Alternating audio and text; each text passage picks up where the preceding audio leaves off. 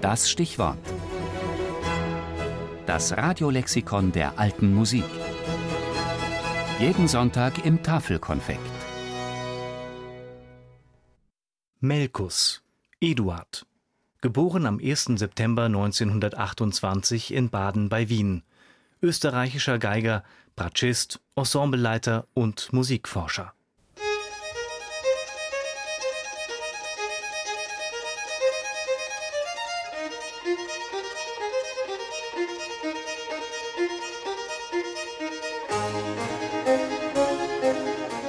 Er ist das, was man eine lebende Legende nennt, als vielseitiger Praktiker wie als Musikpädagoge.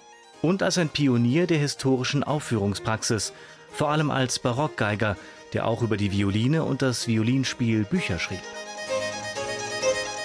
Für mich war der wesentliche Punkt, warum wir die alten Instrumente gespielt haben und ich mich dann mit der Barockgeige auseinandergesetzt habe, der Mangel an echten Möglichkeiten des Zusammenspiels mit Cembalo laute Blockflöte mit einer modernen Geige. Und auf dem Grund her, nicht wahr, war für mich bei den Violinsonaten selbstverständlich schon die Barockgeige, auch bei Händel und so weiter, weil man diese ganzen filigranen Filazierungen, Corelli und so weiter, natürlich viel eleganter auf der Barockgeige spielen kann als auf der modernen. Eduard Melkus in seiner Heimatstadt Wien studierte er um 1950 Violine an der Musikakademie bei Ernst Morawetz und Musikwissenschaft an der Universität bei Erich Schenk.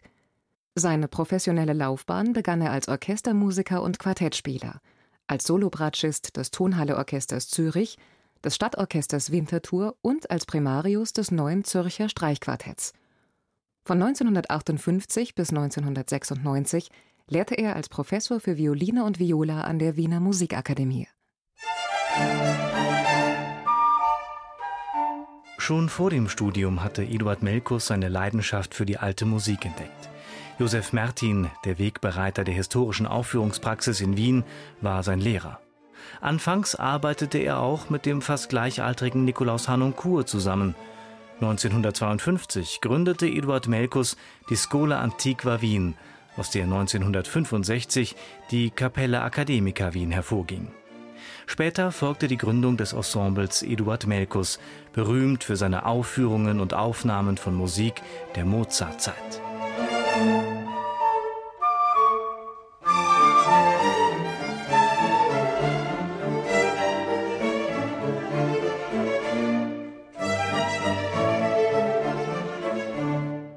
Als Barockgeiger profilierte sich Eduard Melkus mit aufsehenerregenden, von opulenter Verzierungskunst geprägten Interpretationen.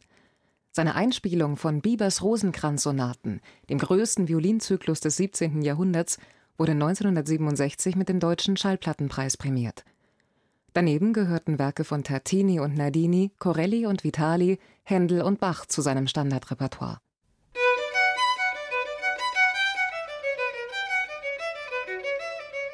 Was Eduard Melkus nicht zuletzt so außergewöhnlich macht, war von Anfang an seine Vielseitigkeit. Wie viele Repräsentanten der Originalklangszene heute musizierte Eduard Melkus zeitlebens auf historischen und modernen Instrumenten, pflegte gleichzeitig die alte wie die neue Musik. Leuchtendes Beispiel dafür war 1962 die glorreiche Uraufführung des ihm gewidmeten Violinkonzerts des Schönberg-Schülers Egon Welesch. Eduard Melkus, immer ein Musiker am Puls der Zeit.